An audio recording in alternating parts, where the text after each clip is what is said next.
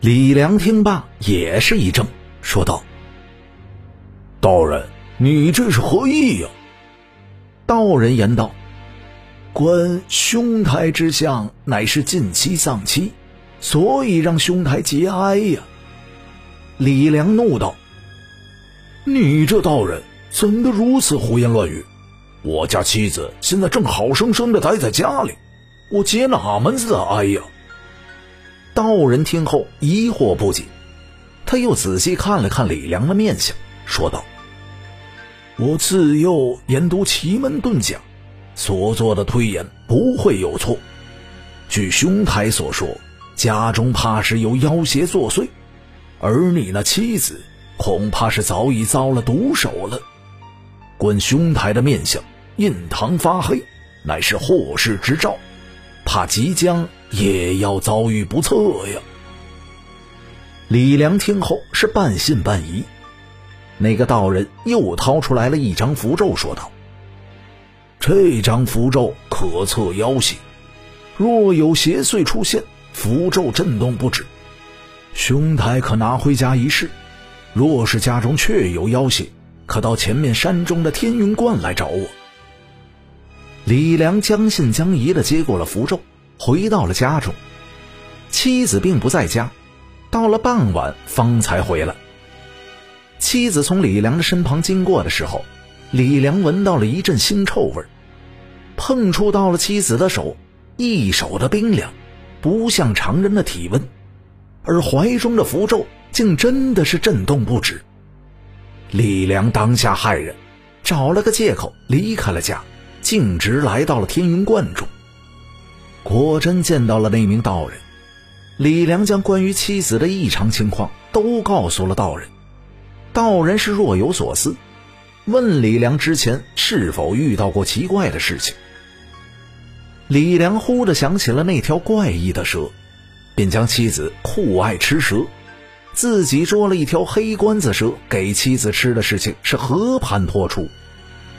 道人长叹了一口气，说道：“你们真是愚昧呀！那头有黑关的并不是蛇，而是灰，是蛇修炼了百年而化成的。蛇百年化成灰，灰再五百年化蛟，蛟历经了千年则化龙了。”道人又说道：“那灰至少有百年的道行，就这么被你们给毁了，又岂能善罢甘休啊？你妻子吃的那颗珠子是灰珠，灰死前将怨恨隐藏其中，人吃了以后，七七四十九天便会化为灰呀。”李良大骇，忙问：“该如何才能救下妻子？”道人叹息道。你妻子吃下了灰珠以后，便已经死了。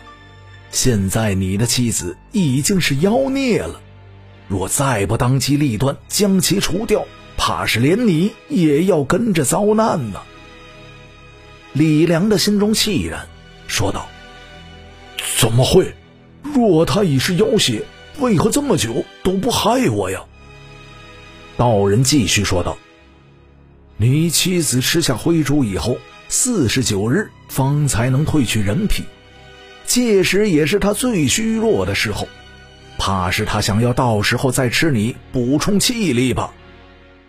李良心中惊恐，说道：“那我该怎么办呢？”道人拿出了一个小布囊来，递给了李良，说道：“这里面乃是雄黄，是那灰所惧怕的东西。”你可将此物投于水中，引诱他喝下，他必死无疑呀！李良向道人道谢，拿着布囊返回了家中。妻子已然睡下，李良躺在床上，心中惊恐，不敢入眠。好不容易挨到天亮，妻子起了床。李良知道妻子最近每天起床以后都会喝水，便将那雄黄放入了碗中。盛上了水，端给了妻子。妻子是丝毫没有察觉，一饮而尽。李良走出了房门，躲在门外听着动静，心中是一阵的忐忑。片刻之后，屋中传来了凄厉的惨叫声，叫声凄然，甚是吓人。又过了一会儿，叫声渐渐的弱了，终于是停了下来。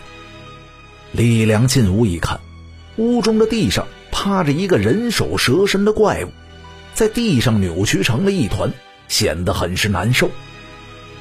李良心道：“原来他应该只是差一个头，便可以化成灰了。”李良长叹了一口气，将他的妻子，或者说是个怪物，就地掩埋了。